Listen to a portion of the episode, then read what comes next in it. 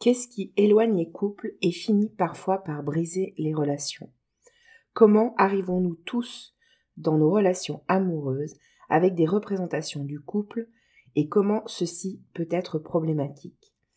Comment aborder nos besoins et nos valeurs respectives pour que l'équation plus harmonieuse du couple 1 plus 1 égale 3 existe et s'épanouisse?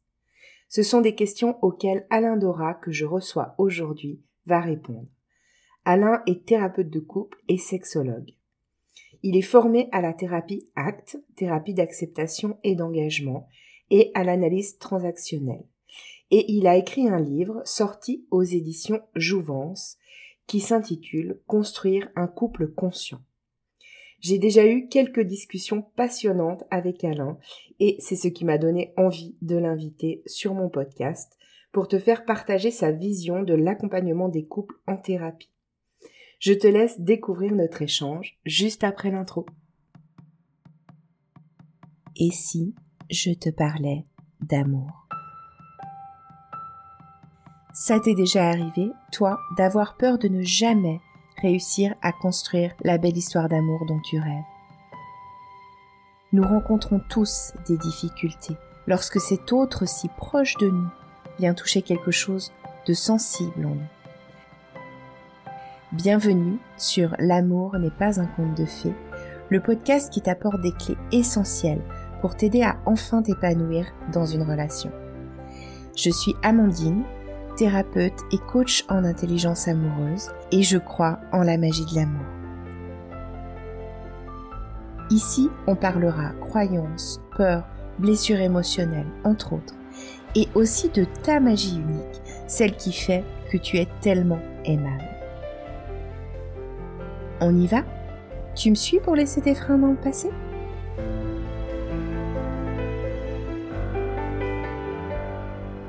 Alors bonjour Alain, je suis ravie de te recevoir sur mon podcast. Merci d'avoir accepté euh, mon invitation. Et aujourd'hui, on va donc parler du couple et de la thérapie de couple. Mm-hmm. Mais avant de, avant de commencer, euh, j'aime bien commencer par une petite question euh, un peu perso.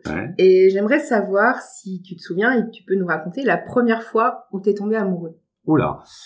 Alors, je pense que c'est très compliqué parce que euh, je crois que j'ai été un amoureux hésitant mm-hmm. et j'allais dire progressif. Alors, mes premiers émois, ça doit dater vers 15-16 ans quand j'étais en seconde.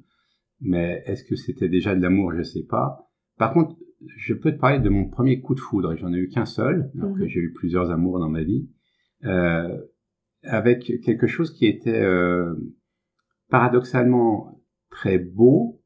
Moi, je l'ai vécu comme ça et en même temps très déstabilisant parce que c'est comme si c'était une énergie qui était plus forte que moi. Mhm. C'était un coup de foudre avec une personne que je, a priori, je ne supportais pas, que j'avais déjà rencontré à différentes occasions, et ça a vraiment été un coup de foudre. Euh, quelqu'un qui m'obsédait, je mettais sa photo sur mon tableau de bord, euh, je pensais qu'à elle, et c'est une expérience que je ne souhaite pas forcément revivre et que je ne souhaite pas forcément à tout le monde de vivre. Ok. à cause de à cause de l'intensité du, ben, côté obsessionnel et tout ça? À cause du côté obsessionnel et, et du coup euh, presque irréel. C'est-à-dire que ça serait un rêve, ça serait magnifique. Mais dans la réalité, pour moi, ça veut dire forcément qu'il n'y a pas d'issue possible parce que c'est pas suffisamment ancré dans la réalité. Mm-hmm. euh, je pense qu'avec cette personne, euh, on était juste dans notre bulle. On quittait quasiment pas la chambre, mm-hmm. pour, pour faire simple on avait tous les deux des enfants qu'on ne s'est même pas présentés. Mhm. Et, c'était quelque chose qui était en dehors du temps et de l'espace. Ok. Du coup, c'est magique. En ça, c'est magique. Mais c'est irréel. Ouais. Et ça veut dire pour moi que tant que c'est irréel, on peut pas avoir de prise dessus, non pas pour contrôler, mais pour en avoir conscience. Et la conscience, pour moi, c'est vraiment quelque chose d'important. Ouais. Ok. Et c'est intéressant parce que tu me dis en fait que c'est pas arrivé euh, la première fois que tu as rencontré cette personne en fait. Ah non, non, c'est une personne que j'avais rencontrée à une ou deux reprises et que je trouvais euh, hautaine, euh, trop sûre d'elle. Euh, alors c'était une femme qui était magnifique, hein, euh, mais je redis, c'est cette dimension qui, qui, qui dépasse. Quoi. Il y a presque une dimension transcendantale. Le mot est certainement trop fort, mm-hmm. mais quelque chose qui n'est pas de l'ordre de l'humain normal. Mm-hmm. Euh, et cette expérience, elle est géniale. Hein. C'est euh, certainement une des très belles expériences de vie que j'ai eues, avec toutes les limites qu'il y a, parce que ce n'est pas ancré dans la réalité. Mm-hmm. Alors, je te remercie pour ce partage. j'ai pas beaucoup parlé de ce coup de foudre à beaucoup de personnes. Je pense qu'il y a. je suis en train de réfléchir dans ma tête qu'il doit y avoir moins d'une vingtaine de personnes qui, qui ah. connaissent ce coup de foudre. Alors, du coup, là, il y, a un certain nombre de personnes qui risquent de t'entendre en parler cette fois. oui. Alors, merci, merci de faire l'honneur euh, à mes auditeurs et à moi de, de nous partager euh, ce moment de ta vie. Et, et donc, tu parles d'ancrer dans la réalité, donc on va se réancrer un peu dans la réalité pour la suite de l'interview. J'ai eu envie de t'inviter sur mon podcast, donc parce qu'on a eu une discussion euh, mmh. ensemble euh, à propos du couple, de, la thérapie de couple, des accompagnements que tu fais euh, avec les couples. J'aimerais savoir d'abord pourquoi est-ce que tu as eu envie d'accompagner des couples? À la base, moi je me suis intéressé à la sexualité et j'ai fait une formation de sexologue. Oui. Parce que la sexualité pour moi est une énergie, mhm. une énergie euh, personnelle que dans un certain nombre de cas on partage avec un autre ou plusieurs personnes, chacun ses, ses pratiques. Mhm. Euh, mais lorsqu'il s'agit de la sexualité à deux, ça me semble indissociable de la relation qu'il y a dans un certain nombre de cas. Mhm. Et j'ai été amené à rencontrer des limites face à des couples qui voulaient éventuellement n'aborder que la dimension de la sexualité. Mm-hmm. Alors que la dimension relationnelle est importante. Et réciproquement, je comprends toujours pas comment on peut faire de la thérapie de couple sans s'intéresser et sans avoir les compétences pour s'intéresser à la sexualité du couple. Mm-hmm. Alors j'avais des bases sur la communication, moi je suis formé en analyse transactionnelle, et je pense que cette dimension de la communication, je l'ai mis au service de la thérapie de couple, mm-hmm parce qu'une grande partie des désaccords dans les couples, des difficultés, sont avant tout, à mon sens, hein, de ce que j'ai observé, liés à des problèmes de communication dans le couple. D'accord. C'est pas qu'il n'y a pas assez de communication. Moi, j'ai des couples qui viennent, qui me disent, on communique beaucoup. Oui. Mais peut-être qu'ils communiquent presque trop. Mais, ouais, ok. mais pas assez bien. Ouais, comment, ouais. Voilà, c'est le comment qui compte. Ouais. C'est le comment qui compte. Ouais. Ok. Bah justement, pourquoi est-ce que les gens viennent te voir en, en thérapie de couple? Alors, en thérapie de couple, alors euh, je mets la, la sexothérapie de côté, nous sommes d'accord. Ouais. C'est un peu particulier. Bien que évidemment tu, tu peux en parler euh, s'il y a besoin d'en parler à, à, certains moments, mais je t'inviterai peut-être pour un autre épisode là-dessus. D'accord. avec plaisir, Amandine, avec plaisir, avec beaucoup de plaisir. Euh, alors, en thérapie de couple, il y a deux, deux types de, de demandes. Une demande qui peut être très ciblée sur une difficulté qui a été identifiée une difficulté sur une famille recomposée. Mhm. Euh, je pense à un couple, lui a deux filles, elle, euh, elle, n'a qu'un garçon, je crois, j'étais en train d'hésiter. Et il a difficulté à faire famille ensemble et à, euh, en particulier pour lui, avoir un rôle de père par rapport à ses filles et de compagnon par rapport à sa nouvelle euh, compagne. Donc là, c'est très ciblé. On va travailler sur cette, problématique mhm. très précise. Et puis parfois, suite à des événements ou non, ça peut être euh, la retraite, ça peut être euh, une maladie, ça peut être un, un, un épisode de vie difficile, un licenciement, je pense à un exemple. C'est comme s'il y avait un malaise dans le couple. Et des personnes viennent consulter. Alors, malheureusement, souvent trop tard. C'est-à-dire que les personnes viennent en disant, écoutez, ça fait trois ans ou quatre ans que notre relation se dégrade, on sent qu'on est moins complice, on se dispute plus souvent, euh, c'est difficile de, de, passer du temps ensemble, on est mal à l'aise en silence. Ça, c'est un symptôme, par exemple, on est mal à l'aise en silence. Et ils ont attendu trois ou quatre ans. Donc là, c'est beaucoup plus global. Et j'ai envie de dire, c'est difficile parce qu'on sent que les personnes, parfois encore de l'amour, ont des sentiments entre eux, ne réussissent pas à mettre le doigt sur une difficulté particulière, c'est parce que tu t'es mis à boire, c'est parce que tu es dépressif, parce que tu as été licencié, c'est parce que il euh, y a ci ou ça, c'est un malaise global. Mm-hmm. Donc c'est peut-être sur cette deuxième partie mhm. de type de thérapie de couple qu'on va poursuivre cet échange, mhm. parce que c'est celui qui est parfois compliqué à, aborder, parce que, comme je le dis souvent aux personnes qui me rencontrent, ce sont les experts, c'est eux, moi je les vois quelques heures, eux ils ont des années de vie ensemble, des heures de discussion, donc ils ont beaucoup plus d'éléments que moi. Et s'ils n'ont pas réussi à mettre le doigt sur la difficulté, je vois pas comment en une ou deux heures, je vais pouvoir le faire. Ouais. Ouais. Et, dans ce que tu as dit là, euh, par rapport à du coup ce malaise, on va dire plus global, tu as dit parfois les gens viennent un peu trop tard. La question que je me pose quand je t'entends dire ça, c'est euh, je sais pas s'il y a une réponse toute faite à ça, mais à quel moment ou à partir de quoi on, devrait euh, se dire bah, peut-être que ça serait bien d'aller consulter pour que ce soit pas trop tard? Alors, moi je dis ça aux couples après les avoir vus, où les, certains couples me disent c'est super ce qu'on a fait. Hein. Alors ce pas tous les couples, hein. il y a des couples pour lesquels la, thérapie euh, n'aboutit pas euh, au niveau d'espérance qu'ils avaient. Mais je leur dis ayez comme idée que si vous cherchez à éviter une situation, c'est déjà un premier signal. C'est un premier clignotant, un voyant qui s'allume sur votre tableau de bord de la relation. Est-ce que je reste un peu plus longtemps à regarder une série Netflix tout seul? Est-ce que je rentre un peu plus tard? Est-ce que je passe des week-ends plus longs chez ma sœur ou chez mon frère? Si je le fais parce que c'est positif pour moi de passer plus de temps chez ma sœur ou chez mon frère, pourquoi pas? Mhm. Si c'est pour éviter de passer du temps avec mon compagnon ou ma compagne, c'est un premier symptôme. Donc, pour moi, c'est l'évitement qui, doit être le, signal d'alarme. Il y a quelque chose qui ne va pas. Ouais. Ok. et à ton avis, qu'est-ce qui fait dans un couple, on peut en arriver là? Alors, j'ai pas de réponse simple à, te proposer, Amandine. Qu'est-ce qui fait qu'on opte pour l'évitement? L'évitement, c'est une stratégie, j'allais dire, euh, qu'on adopte tous à un moment ou un autre. C'est simplement que l'autre solution qui supposerait d'affronter la difficulté nous semble peut-être au-delà de nos forces, Mhm. au-delà de nos capacités à un instant donné, mhm. et que du coup l'évitement semble une meilleure solution. La difficulté, c'est quand l'évitement, il s'inscrit au bout d'un certain temps comme une habitude. C'est comme si on avait perdu l'autre mouvement. C'est mhm. comme si euh, tu, tu, te casses le bras droit, donc tu apprends à faire des, des, des, mouvements avec ta main gauche. Moi, je me suis cassé la main droite à un moment, donc j'ai appris à faire des choses avec ma main gauche. Mais si jamais je n'avais pas été capable de retrouver l'usage de ma main droite, ça aurait été problématique parce que je savais faire beaucoup moins de choses avec ma main gauche. Mm-hmm. Et c'est la même image que je donne au couple. Ouais. Voilà.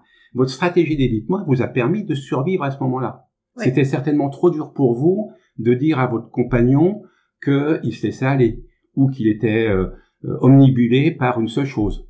Voilà. Vous ne pouviez pas lui dire à ce moment-là mm-hmm. parce que vous le sentiez trop fragile ou parce que vous vous sentiez vulnérable et c'est pas la question. Mm-hmm c'est est-ce que vous comprenez que ce comportement est un comportement d'évitement et qu'il est peut-être possible d'en avoir un autre aujourd'hui? Ouais. Mais alors du coup, j'ai presque envie de te demander si euh, dans certaines situations, donc j'ai bien compris dans la mesure où l'évitement il s'installe pas, ok. Hmm. Mais est-ce que parfois éviter est une bonne solution? Si par exemple on sent l'autre hmm. trop fragile, est-ce que éviter à ce moment-là serait une bonne solution? Ah, pour un temps euh, restreint alors, je pense que l'évitement peut être une très bonne solution, et on le fait tous. Mhm. Euh, quand on on dit pas tout à fait notre pensée quand l'autre nous demande si ça nous plaît, alors que ça nous plaît pas vraiment, mais qu'on ne veut mhm. pas le vexer. Mhm. L'évitement, il, il, est adapté à deux conditions. Première condition, c'est d'en être conscient. Ouais. J'évite de dire à la personne ce que je pense de son cadeau, parce que j'ai pas envie de la vexer, de la froisser, ou que je la connais pas, ou qu'il y ait... Bon, voilà. Mhm. Et la deuxième chose, c'est de ne pas le reproduire systématiquement. Mhm.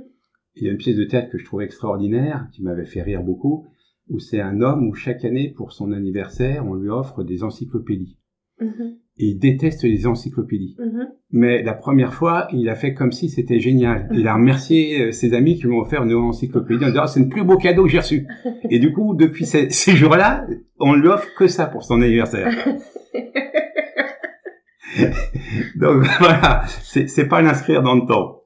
Alors moi, ça me fait penser à un film. Je sais pas, cette pièce de théâtre, elle a été reprise en film, qui s'appelle Le Discours. Oui, qui a, qui a un livre sœur lui offre une encyclopédie à tous les. Voilà, c'est ça, exactement, exactement. Ok, euh, tu sais, on a eu une discussion euh, passionnante autour des, des, images et des mm. représentations, on pourrait dire des croyances aussi, qu'on a bah, tous en fait du, du couple. Mm. Et parfois, ces images, ces représentations, elles peuvent aussi nous mener à des impasses ou à des difficultés. Est-ce que tu peux nous parler un petit peu de ces différentes images? Et puis bah, peut-être toi, comment tu t'en sers euh, dans, dans tes accompagnements? Ou qu'est-ce que tu en fais dans un deuxième temps? Alors, j'ai parlé du début de ma pratique, au cours de laquelle j'interrogeais les personnes sur euh, justement les images qu'ils avaient du couple, ou plus exactement, qu'est-ce qu'ils pouvaient me dire de leur couple. Et finalement, j'observais qu'ils me parlaient du couple de leurs parents, qu'ils me parlaient du couple précédent, de leur ex, que dans certains cas, ils parlaient du couple idéal, euh, quasiment euh, mythique ou cinématographique. Mm-hmm. Et moi, je, je, leur disais, je leur renvoyais mais finalement, vous m'avez beaucoup parlé d'un couple idéal ou de vos parents, mais j'ai le sentiment que vous m'avez peu parlé de votre couple. Et les personnes qui étaient en face de moi sont défendaient en disant non, non, c'est des images qu'on a pris, on a parlé de, de tel couple mythique, je sais pas qui, euh, au cinéma ou autre, mais c'est pour parler de notre couple. Alors je, je partais du principe qu'ils avaient raison, mais en même temps j'étais frustré parce qu'ils n'avaient pas entendu cette remarque. Du coup, je suis passé à une méthode visuel, parce que mhm. c'est un outil que j'aime bien, où je leur propose de prendre chacun un paquet de post-it et d'écrire tout ce qui leur passe par la tête sur le couple, ce qu'ils peuvent en dire? Une fois que chacun a fait ça, et je donne du temps, hein, des fois je donne vraiment 10, 15 minutes, il y a du silence qui s'installe parce que chacun a l'impression qu'il a fini, je leur dis mais prenez encore du temps, dès que vous pensez couple, relation, compagnon, qu'est-ce qui vous vient? Mhm. Et puis souvent les uns les autres ont de nouveau des idées. Et ensuite, je leur propose de répartir ces post-it en, les présentant en quatre catégories. Mm-hmm. Chaque fois qu'ils prennent un post-it, donc moi j'ai fait quatre petites cases sur mon bureau, chaque fois qu'ils prennent un de leurs post-it, ils doivent bien le regarder et lorsqu'ils le présentent à leur partenaire, dire si ce post-it il s'affiche comme une image liée à leur couple actuel, mm-hmm. première case, à un couple idéal, exemple que je vois souvent, on ne devrait jamais se disputer. Mm-hmm. Voilà. Euh, ou euh, si je fais le lien avec la sexualité, on devrait avoir un orgasme ensemble. Mm-hmm. Troisième case, c'est souvent des, images qui sont liées à nos représentations avec nos parents, ce que mm-hmm. j'appelle nos figures parentales, parce que certains n'ont pas que, leurs parents comme figure parentale, et c'est l'image, mes parents ne se disputaient jamais. Ou euh, euh, mes parents étaient toujours d'accord ou, qu'est-ce qu'ils allaient faire pendant les vacances. pardon, là je t'interromps, et c'est toujours forcément des représentations positives? Non, ça peut être négatif, ça peut être positif. Ouais, d'accord. Euh, alors par rapport au couple idéal, c'est souvent positif, bien entendu. Oui, évidemment, oui. par rapport aux représentations parentales, quand c'est négatif, c'est justement pour faire le contraire. Pour faire le contraire. Voilà. Donc en réaction. En réaction. Mhm. euh, mon père n'aidait jamais ma mère. Ouais. Voilà. Donc euh, c'est quelque chose qu'on va mettre en avant pour faire le contraire, pour montrer que moi en tant qu'homme, je veux participer aux tâches ménagères. Même si je fais de manière maladroite ou que je vais être surévalué, sur euh, valorisé par rapport à ça. Moi j'ai eu un couple comme ça où l'homme met ça dans le, le post-it. Mon père n'aidait jamais ma mère.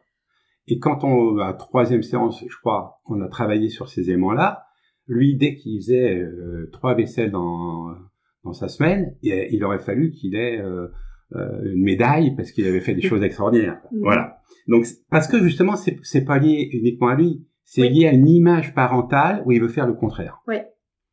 Et puis la quatrième case, c'est ce qui est lié à mon histoire, mon ex, mes premières relations ou certaines choses. Et ce qui est intéressant, c'est qu'une fois que chacun a fait ce travail de présenter ses différents post-it, c'est de regarder qu'est-ce qu'il y a dans chacune des cases. Mm-hmm. Et chaque fois que j'ai fait, c'est dans la case notre couple aujourd'hui qui a le moins de papier. Mm-hmm. et, du coup, les couples sont beaucoup plus gênés pour me dire non, non, euh, c'est pas ça, non, non, j'ai parlé un peu du couple idéal, mais pas tant que ça, puisque finalement, ils ont beaucoup plus d'images du couple idéal, du couple de leur figure parentale, de leurs expériences antérieures, que de leur couple actuel. Mm-hmm. Et c'est là, à mon avis, une des difficultés. Mhm. Donc j'imagine que, je fais l'exercice un peu dans ma tête et j'imagine que ça, ça permet de, bah, de prendre conscience que tout ce qu'on relie a priori à notre couple actuel, en fait, est influencé par d'autres, euh, d'autres choses, en fait. Et, finalement, ça n'a pas grand chose à voir avec notre couple actuel. Ça permet de prendre de la distance, sans doute? Bah, ça permet deux choses. Ça permet de, de prendre de la distance et d'en prendre conscience. Ouais. C'est-à-dire que je pense que j'ai toujours en tête le couple de mes parents. Je vois pas comment je vais pouvoir l'enlever, ça. Mais en prendre conscience. Ouais. Ce que je dis parfois aux personnes, c'est le couple, c'est apprendre une nouvelle langue. Ouais. Okay Qu'on va devoir parler à deux. Ouais. Mais est-ce que vous pensez pouvoir désapprendre votre langue maternelle? Mm-hmm. Et c'est ça la question. Ouais. Est-ce que je peux désapprendre ce que j'ai comme image du couple idéal que j'ai ingurgité pendant des heures de films à la télé ou au cinéma? Ouais. Où tout est beau, merveilleux et ils eurent beaucoup d'enfants. Ça a commencé tout petit avec les contes. Et eh oui. Ok? Ouais. Et du coup, la question, je peux pas désapprendre ça. Je l'ai au fond de moi, mm-hmm. mais je peux en avoir conscience que mm-hmm. ça, c'est pas la réalité de la langue que je peux parler dans mon couple. Ouais. Puisque j'apprends une nouvelle langue avec l'autre. Ouais. Ma langue maternelle, c'est le français, et on a décidé avec mon, mon partenaire de parler anglais. Mm-hmm. Ça va être compliqué quand même. Voilà. Et, et c'est alors moi j'utilise beaucoup de métaphores. Hein. C'est un des outils de base de la thérapie acte. Ouais. C'est les métaphores. Comme ça, les personnes comprennent. Et je leur dis, il y a peut-être un espace qui est votre espace mental. Vous rêvez peut-être toujours dans votre langue maternelle, mais c'est votre espace mental. C'est pas forcément sur cet espace-là que votre compagnon ou votre compagne va pouvoir construire avec vous votre relation de couple. Mm-hmm. Alors, est-ce que ça demande de, je sais pas, j'imagine que j'ai une représentation du couple idéal. Mm-hmm. Euh, si j'ai bien compris, ce que tu es en train de nous expliquer, c'est que bah voilà, cette image du couple idéal, elle reste à l'intérieur de moi. Par contre, est-ce que ça veut dire qu'il y a une partie de moi qui peut-être doit faire un chemin, euh, alors peut-être le mot est fort, je ne sais pas, mais de deuil euh, par rapport à ça, c'est-à-dire ok, ça reste mon ma représentation interne, mais ce truc-là, je vais pas pouvoir le mettre dans mon couple. Alors, j'utilise parfois le mot deuil ouais. euh, quand l'un ou l'autre des, des, partenaires est vraiment très attaché à une composante du couple idéal. Ouais. Euh, le couple idéal, c'est un couple qui ne se dispute jamais. Ouais. Moi, j'ai eu régulièrement des, des couples où un des deux a ça en tête et l'autre dit mais c'est pas dramatique de se disputer si on sait se réconcilier. Ouais. Voilà. Non, non, non, non, on ne doit jamais se disputer. Donc là, je dis à la personne, il va falloir faire un deuil par rapport à ça. Parce que si votre couple il dure 20, 25 ans, il est probable qu'à un moment ou un autre, vous allez vous disputer. Mm-hmm. Du coup, la métaphore que j'utilise, c'est celle de la mousse au chocolat. Mm-hmm. Alors, pourquoi mousse au chocolat? En gros, c'est le plat dont vous vous souvenez que votre mère faisait parfaitement bien. Mm-hmm. D'accord? Vous connaissez certainement un plat, vous dites, ah, ma mère, qu'est-ce qu'elle faisait ça bien? D'accord? Est-ce que vous allez vous empêcher de manger ce plat ensuite? Parce que chaque fois que vous allez manger de la mousse au chocolat, c'est pas tout à fait comme celui que, faisait votre mère. Et c'est ça qui est intéressant. Plus jamais vous ne retrouverez la mousse au chocolat de votre mère. Ça, c'est votre couple idéal. Mais vous pouvez continuer à manger de la mousse au chocolat. Vous pouvez faire que vous disputiez avec votre partenaire, mais que vous appreniez à vous réconcilier. C'est les bases de la communication non violente ou d'autres choses. Mm-hmm. Par contre, cette mousse au chocolat idéal où on ne se dispute jamais, c'est juste dans l'idéal. Et on pourrait même apprendre finalement à aimer autant une autre mousse au chocolat. exactement, exactement. Et, et, et c'est là que moi j'apprécie beaucoup la thérapie acte, parce que la thérapie acte, elle, part de l'idée que ce qui nous cause une certaine souffrance ou un mal-être, c'est une certaine rigidité. Mm-hmm. Je veux la mousse au chocolat telle que la faisait ma mm-hmm. mère. Mm-hmm. Et c'est la flexibilité qui va nous apporter quelque chose comme tu le dis très justement, Amandine, ah, je vais apprécier une autre mousse au chocolat, qui, était, qui est au chocolat blanc, où j'ai découvert un autre goût, euh, avec du rhum, ou je ne sais quoi. Et, et, cette flexibilité va nous donner de nouveau du plaisir.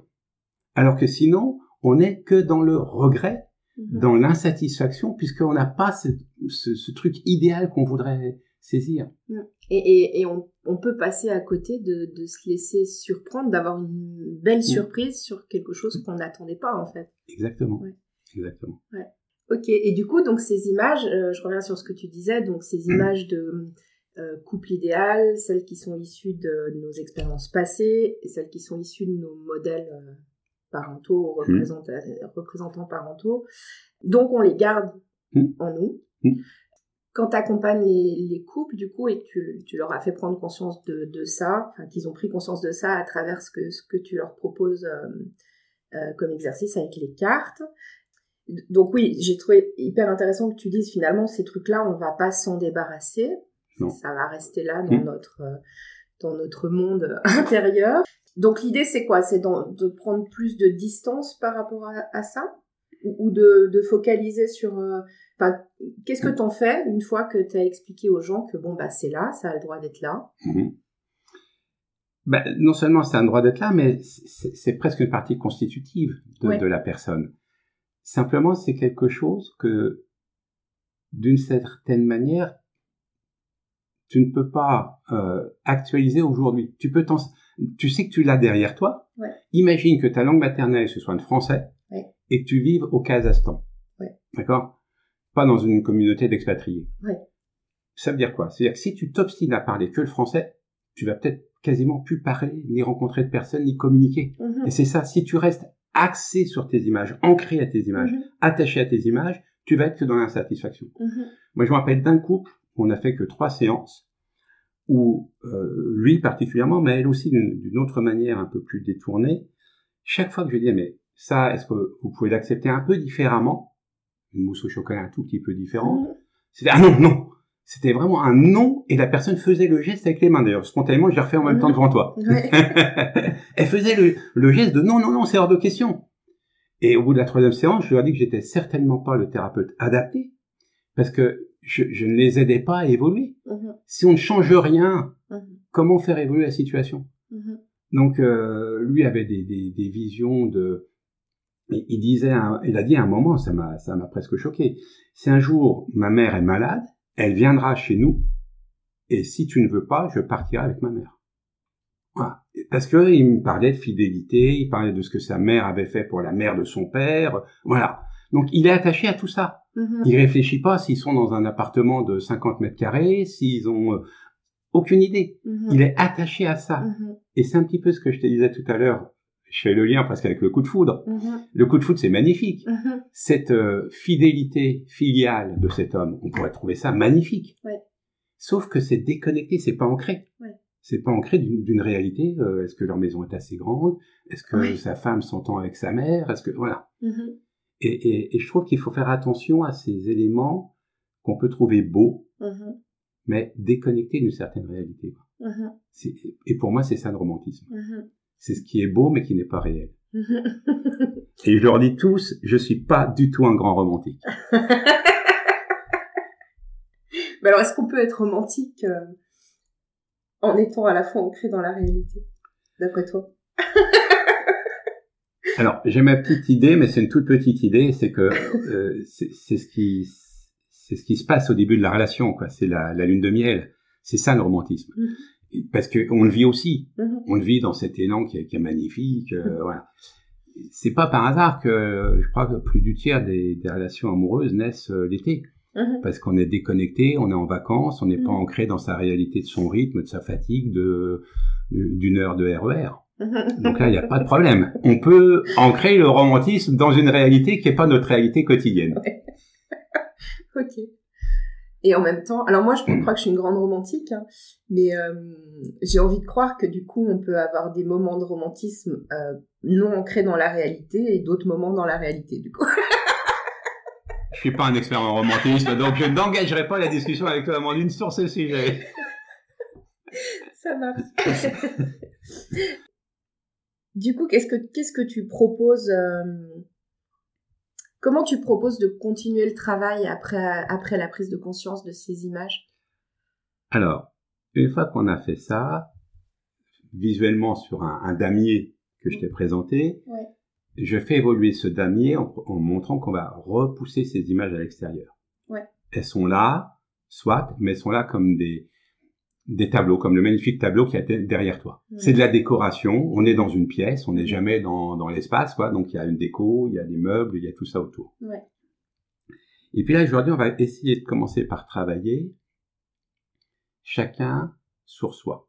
Non pas en thérapie individuelle, ce que je ne fais pas, mais simplement pour réussir à définir le fameux 1 plus 1 égale 3. Mhm. Il commence par le 1 plus 1. Mhm. on va prendre l'équation dans l'ordre. Donc le 1 plus 1, c'est quelles sont mes bases sur lesquelles je peux m'appuyer. Et mes bases, pour moi, ce sont mes besoins. Quels sont vos besoins dans votre couple? Et ça, c'est vraiment important parce que trop souvent, lorsque les personnes ont parlé du couple idéal, je leur demande ensuite, par exemple, leurs besoins, la personne réfléchit et dit qu'on se dispute jamais. Mais je c'est pas un besoin, ça. Un besoin, il ne se formule pas de manière négative. Et c'est pas le on, c'est j'ai. Donc, je pense à une personne, André. André, c'est quoi votre besoin mhm. Et trop souvent, on nous a pas appris à formuler nos besoins. Mhm. Et je pense que c'est la base d'une certaine sérénité. Quels sont mes besoins? Parce que je, trouve qu'on nous a appris à accepter des besoins, j'allais dire, standardisés. Ouais. Voire basiques. Et si on avait d'autres besoins, on était un peu bizarre, on, est, on en voulait trop, on était exigeant, on était capricieux. Il peut y avoir des tas de choses comme ça. Mm-hmm. Donc moi, j'essaye vraiment de réhabiliter les besoins. Un besoin, c'est pas un caprice. J'ai vraiment besoin. Moi, je sais que j'ai besoin d'être reconnu en tant qu'homme. Parce que ma masculinité n'a pas toujours été ancrée comme euh, je suis quelqu'un qui est sûr de lui avec les femmes, je suis quelqu'un, voilà. Donc j'ai, c'est un besoin que j'aurai peut-être jusqu'à jusqu'à ma mort, mm-hmm. qui va en s'atténuant, hein, je me soigne quand même, qui va en s'atténuant au fil des années, mais ça reste un besoin pour moi. Ouais. J'ai, j'ai eu une euh, compagne qui avait besoin de beaucoup de temps pour elle. C'est un besoin. Et c'est pas pour me rejeter. Mm-hmm. C'est pas parce que euh, c'est un besoin pour. Mm-hmm. Et je, je, je, fais travailler les couples sur distinguer un besoin d'une envie. Mm-hmm. Euh, L'exemple que je prends, euh, j'utilise quasiment plus que celui-là, je radote maintenant, c'est j'ai envie d'aller au cinéma, c'est une envie. tu vas pas dire j'ai besoin d'aller au cinéma. Mm-hmm. Par contre, tu peux dire j'ai besoin de passer du temps avec toi. Ou j'ai besoin d'avoir une activité avec toi. Oui. Ok? Passer du temps avec toi, ça peut être juste me poser sur le canapé, euh, on, se fait un gros câlin, on est bien ensemble tous les deux devant la cheminée ou je ne sais quoi, mhm. et puis il se passe rien, mhm. et on est bien. Mhm. Ou j'ai besoin de faire quelque chose avec toi parce que on passe nos week-ends sinon juste l'un contre l'autre, et, j'ai le sentiment de ne pas faire avec toi. Mais c'est un besoin. Oui. C'est pas j'ai envie d'aller faire du vélo avec toi, ça c'est une envie. Oui. Et l'envie, ce que je dis souvent, c'est un des moyens de répondre à un besoin. Et il y a plein de moyens de répondre à un besoin. Oui. Voilà. Et, et trop souvent, si on ne connaît pas notre propre besoin, on va pas réussir à répondre de manière adaptée à l'autre et à soi lorsqu'il y a une demande de l'un ou de l'autre. Je, pense à un exemple d'un couple où lui était routier. C'était un de mes premiers couples. Lui était routier, elle, elle travaillait, euh, je sais plus ce qu'elle faisait, mais dans un bureau. Elle le voyait quasiment pas de la semaine. Lui, il avait dormi dans son camion, il avait bourlingué.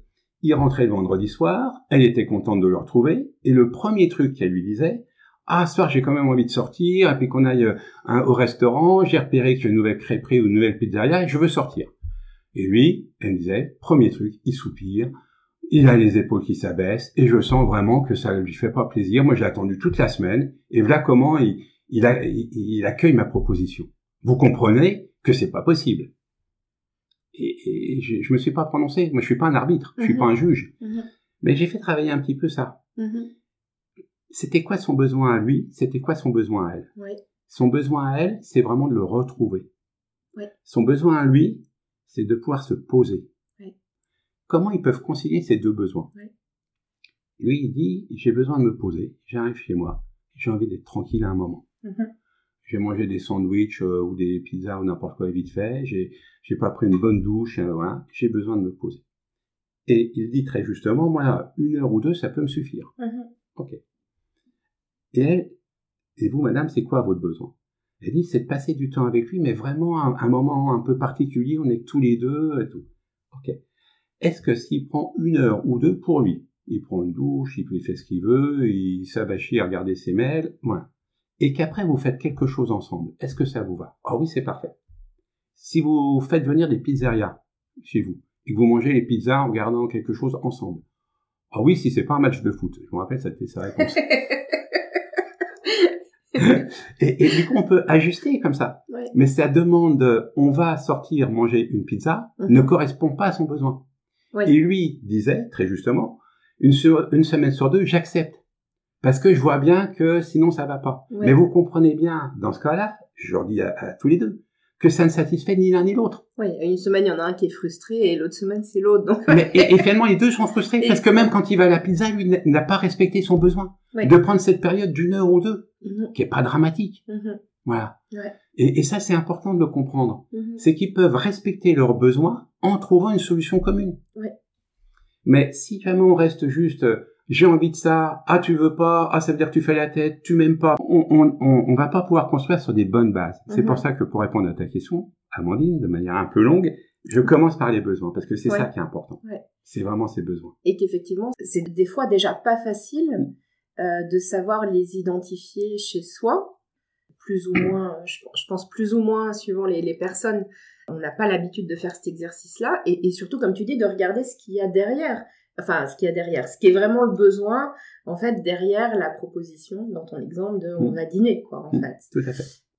Et ça, c'est quelque chose que les, les gens, euh, ils arrivent facilement à faire, d'aller chercher leurs besoins.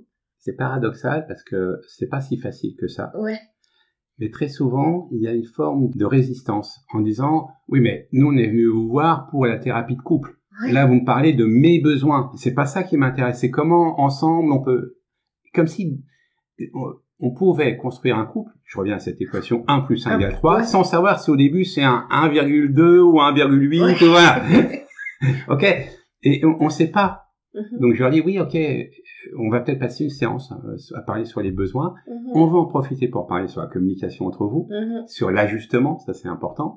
Mais très souvent, il y a plutôt un rejet de ma proposition en disant je suis pas venu travailler sur mes besoins. Je suis venu travailler sur comment nous dans le couple on peut moins se disputer, mieux s'entendre, oui. Oui, directement sur le, enfin sur la troisième entité de ce 3 là. Voilà, c'est exactement. Euh, en oubliant en fait le, le 1 et le 1 qui sont quand même deux individus. Tout à euh, fait. Enfin les deux individus qui qui, qui vont constituer. Qui créent l'entité 3 quoi. exactement. Et ils veulent travailler sur le 3 tout de suite. Et je leur dis ben c'est compliqué quand même.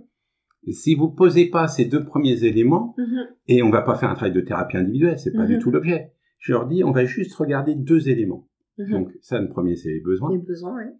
Et puis le deuxième élément que nous allons regarder, ça va être les valeurs. Mm-hmm.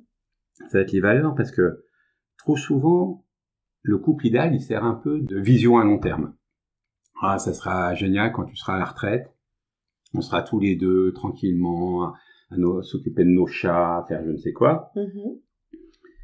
Mais finalement, cette vision-là, est-ce qu'elle correspond bien à nos valeurs, à ce que l'on souhaite l'un et l'autre?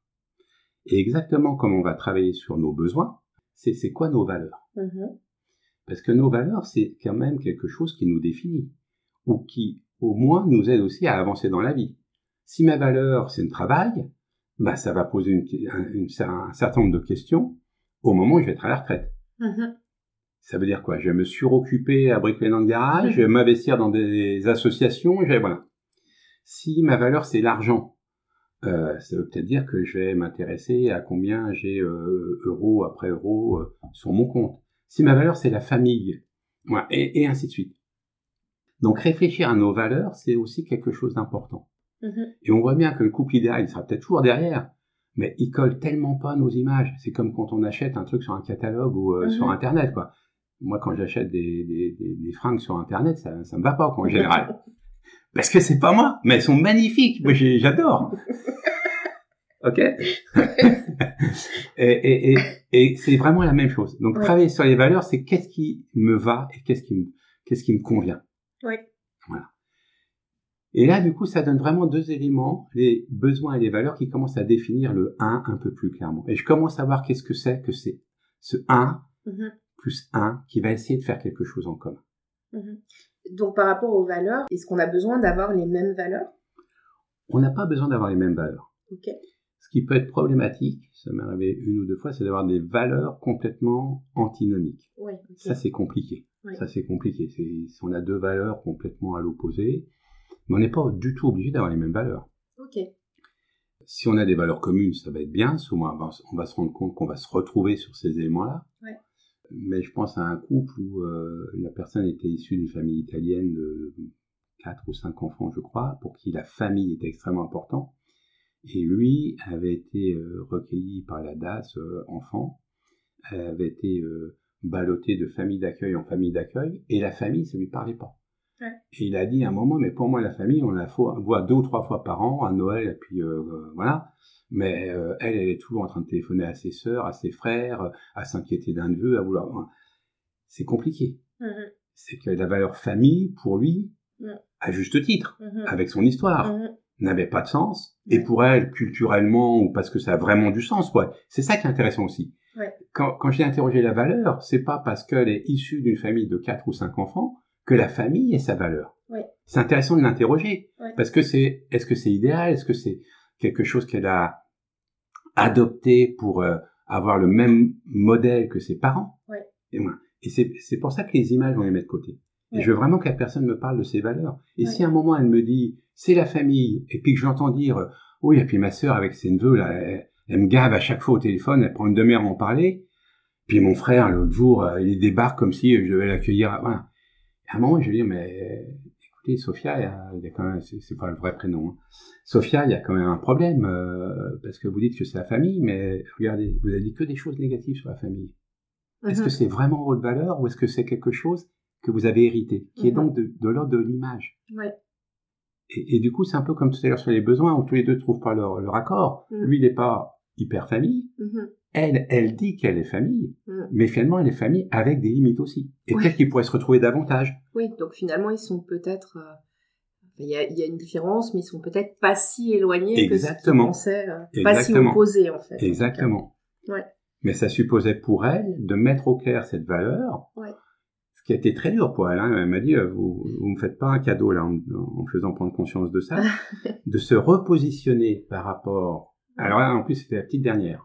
Mhm. de se repositionner par rapport à ses parents, par rapport à ses frères et sœurs, Mhm. pour voir qu'est-ce qui lui convient à elle. Ouais. Et elle s'est rendu compte que ce côté euh, open bar, euh, euh, maison ouverte où tout le monde peut débarquer n'importe quand, n'importe comment, Mhm. c'est pas du tout ce qu'elle souhaitait. Pas du tout. Ouais. Et que pour elle, ça lui faisait une charge mentale énorme quand euh, 48 heures ou 24 heures avant, son frère ou sa sœur l'appelait en disant bah tiens on passe par là, est-ce qu'on peut passer la soirée ou Ouais. Et, et- elle, elle avait pas de plaisir à ce que ce soit presque automatique. Mais oui, effectivement, ça, ça remue, quoi. Ben, ça remue parce que éviter de se poser des questions sur les besoins et les valeurs, Ouais. ça permet justement de ne pas s'ancrer dans la réalité. Ouais. Et s'ancrer dans la réalité, c'est-à-dire se positionner. Ouais. Savoir qu'est-ce qui est bon pour moi, savoir qu'est-ce que je veux pour demain, et pouvoir le dire aux autres. Ça va forcément avec de l'affirmation de soi, ça va avec euh, une certaine confiance en soi, pour pouvoir dire, ben, euh, je rejette pas ma famille, mais je ne suis pas comme mes parents, ou je ne suis pas comme ma sœur aînée, Mhm. pour qui la famille est une telle valeur Mhm. que ma maison est ouverte en permanence, Mhm. que je rêve de passer toutes mes vacances avec ma famille.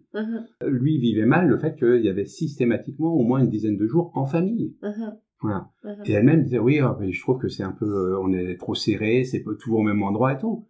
Et euh, enfin, juste pour l'anecdote, elle a dit qu'elle s'est sentie libérée lorsqu'elle a pu dire à sa famille, on viendra quelques jours cet été, mais on restera pas euh, une semaine ou dix jours Mhm. comme on fait d'habitude. Mhm. Elle m'a dit, je me suis sentie libérée et forte. Mhm. Forte parce qu'elle s'appuyait sur ses valeurs et ses besoins. Mhm. Les valeurs et les besoins, ils sont en écho les deux.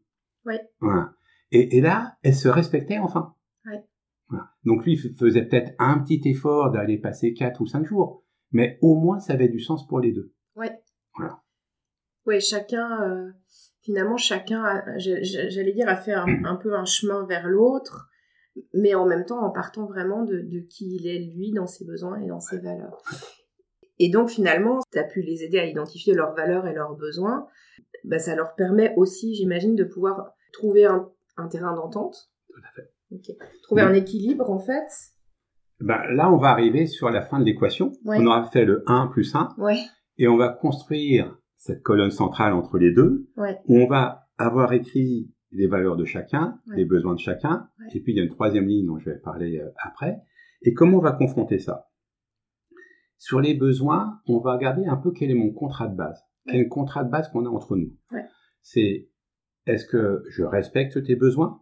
Donc euh, mon camionneur qui rentre, je respecte ton besoin d'avoir une ou deux heures pour te, te reposer chez toi, juste Mhm. revenir chez toi. Ouais. Est-ce que je réponds à tes besoins, ce qui n'est pas pareil? Ouais. Est-ce que voilà. Donc on va regarder qu'il y a une contrat de base qu'on a entre les deux. Ouais. On peut par exemple avoir de la solidarité financière en ayant trois comptes, un compte commun et chacun un compte séparé. C'est pas pour ça qu'on n'a pas de solidarité financière. Parce que moi j'ai des couples quand on parle sur des problèmes d'argent qui qui ont des, des tas de visions par rapport à ça. Mais on, on- no- mon besoin c'est d'être sécurisé financièrement ou c'est d'être voilà.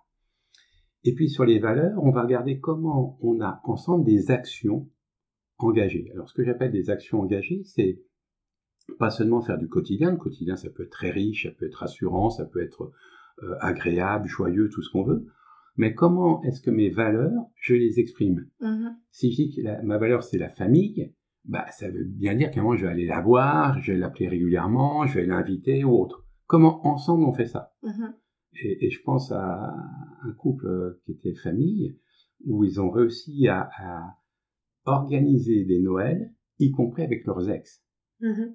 pour faire plaisir à leurs enfants. Mhm. Voilà. Mais ils l'ont fait, alors qu'ils disaient qu'ils ils vivaient mal le fait d'être une famille recomposée, qui était ci et ça. Mais comme la famille était vraiment quelque chose d'important et, et on le sentait pour les deux, Mhm. ils ont réussi à mettre ça comme action engagée, en disant on a réussi à l'organiser, c'était super, l'année prochaine on essaiera de faire mieux ou, encore plus. Voilà.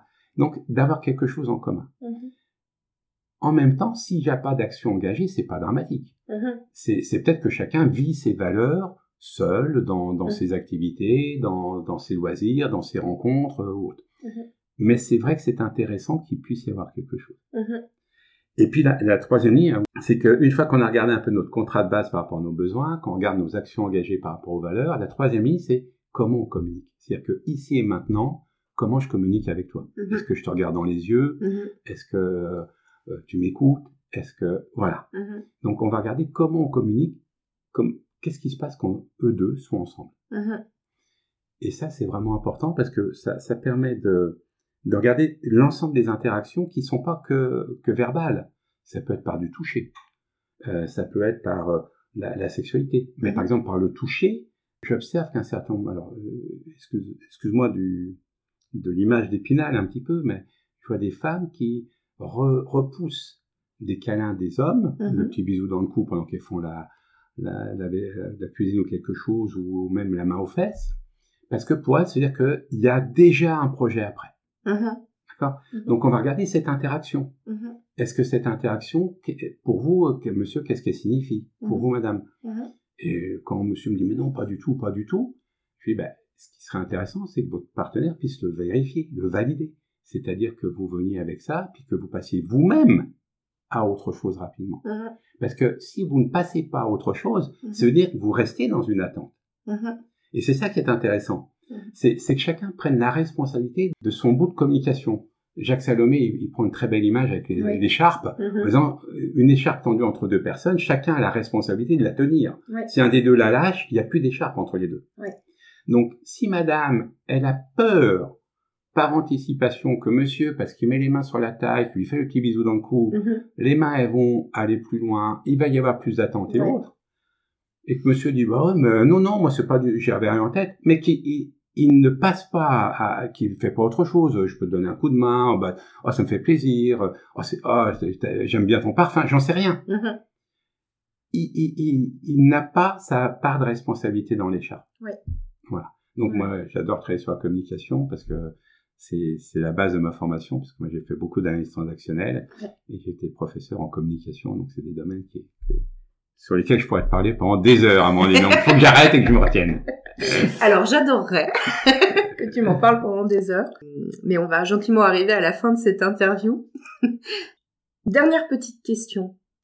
Alors au-delà de, tout ce que tu nous as expliqué là, qui est, hyper riche et hyper précieux, est-ce qu'il y a une chose en particulier, euh, alors je sais pas si on pourrait appeler ça un, conseil euh, primordial que tu aimerais donner au couple pour avoir un couple évidemment mm. sain et épanoui, c'est l'idée. Moi, je pense que l'important, c'est de se connaître. De se connaître. Alors, j'ai envie de dire en, deux temps. Se connaître, justement, je reviens sur les besoins et valeurs, mais aussi ce qui est bon pour nous, quoi. Euh, Donc, se connaître soi. Soit, euh, j'aime bien dormir sous trois couettes ou j'aime bien dormir à la fenêtre ouverte, ça peut, ça peut être aussi bête que ça, quoi, se mm-hmm. connaître. Mm-hmm. Et puis ensuite, être conscient. Alors être conscient, moi je suis pas un grand éveillé, je suis pas un grand sage ni quoi que ce soit. J'essaie juste de repérer des fois le fait que je répète certaines choses, que je répète certaines choses qui ne m'apportent pas de satisfaction. Et du coup, quand j'en prends conscience, moi je me dis tiens, qu'est-ce qui se passe? Est-ce que je l'ai fait pour l'autre? Et ça peut être un, don, un cadeau de ma part. J'aime pas aller à cet endroit-là, mais l'autre c'est important pour lui de voir sa grand-mère ou ça lui rappelle ses souvenirs. J'y vais. Voilà mais j'en ai conscience. J'y vais pas en grognant, hein, encore une fois, on va là-bas. Donc pour moi, c'est se connaître. Et puis, c'est rester un observateur de soi. Moi, j'aime bien, alors je sais pas si j'ai un problème euh, métapsychosociologique hein, ou je ne sais quoi, mais j'aime bien des fois avoir l'impression de, de, de m'observer. Mm-hmm. De voir que je suis en train de dire oui, mais que je pense non. Mm-hmm. Ou que je, je, je joue un jeu. Mhm. comment on, voit quand on joue un jeu, c'est qu'on connaît déjà la réponse de l'autre, on connaît déjà la réponse qu'on va faire à la réponse de l'autre. c'est ça un jeu en analyse transactionnelle. Donc une fois que j'observe ça une ou deux fois, je me dis tiens, pourquoi je joue avec cette personne au lieu d'être moi tel que j'ai envie d'être? Et ça, euh, moi je suis aussi, euh, j'allais dire mauvais que les autres en, en, termes de spontanéité. Je suis pas capable de faire sur le vif. Ouais. Mais quand je l'observe trois, quatre fois, ben, je peux à un moment me dire, tiens, qu'est-ce qui se passe? C'est dans quelles circonstances? Avec quelle personne? Sur quel sujet? L'argent le... Voilà. Et pour moi, c'est les deux, les deux bases dans un couple. Ok, donc revenir à soi, en fait, euh, revenir à soi, se connaître. Et s'observer. Et s'observer pour être dans une meilleure relation avec l'autre. En fait. Moi, j'ai vraiment le sentiment, mais c'est peut-être euh, une vision du couple idéal chez moi, euh, que, que, deux personnes authentiquement elles-mêmes ne, ne devraient pas ou n'auront pas de problème dans leur relation. Mm-hmm. C'est peut-être mon mythe à moi de mm-hmm. croire que si je suis authentiquement moi-même et que mon ou ma partenaire est authentiquement lui-même, mm-hmm. il n'y aura pas de problème dans notre relation.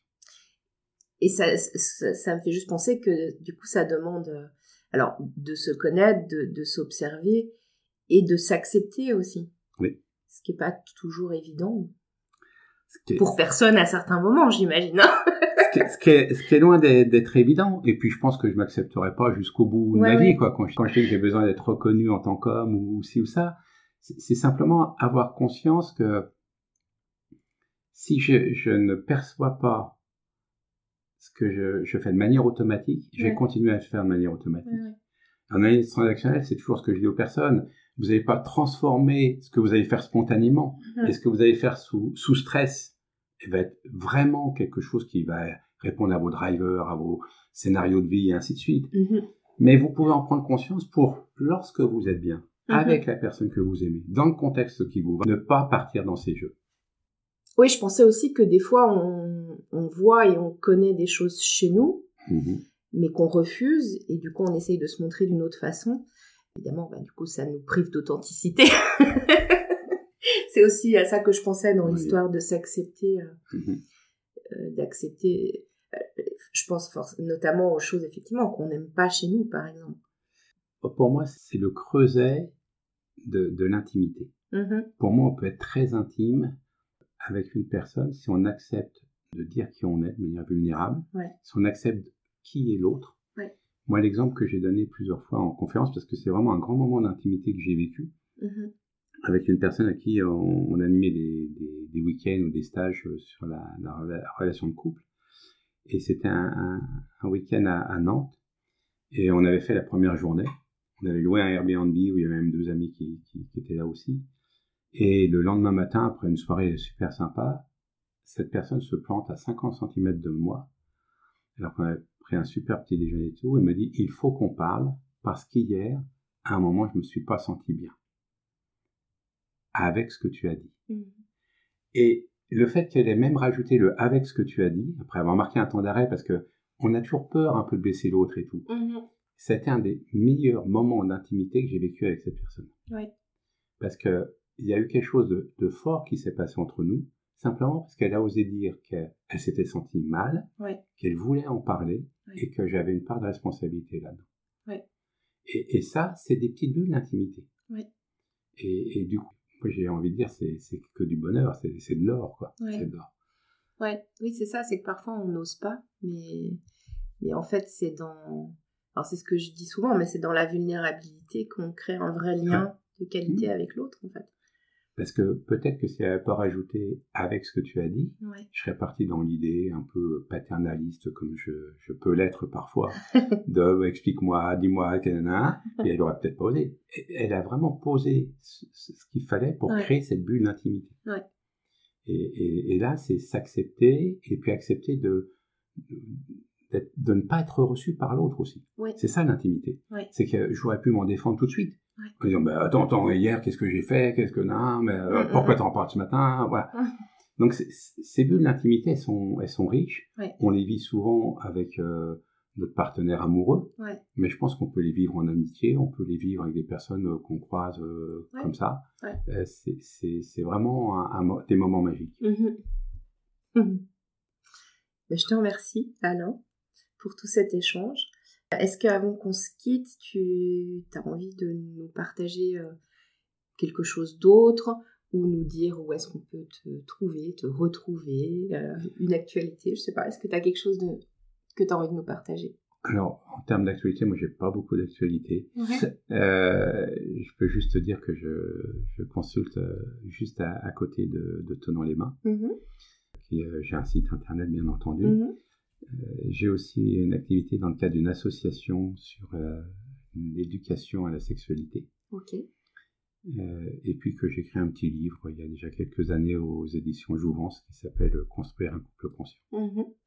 Ok, bah je te remercie. Je mettrai toutes ces infos-là dans, dans, les notes d'épisode. Et puis, euh, bah merci pour ce moment précieux. merci Amandine de m'avoir invité. Avec plaisir.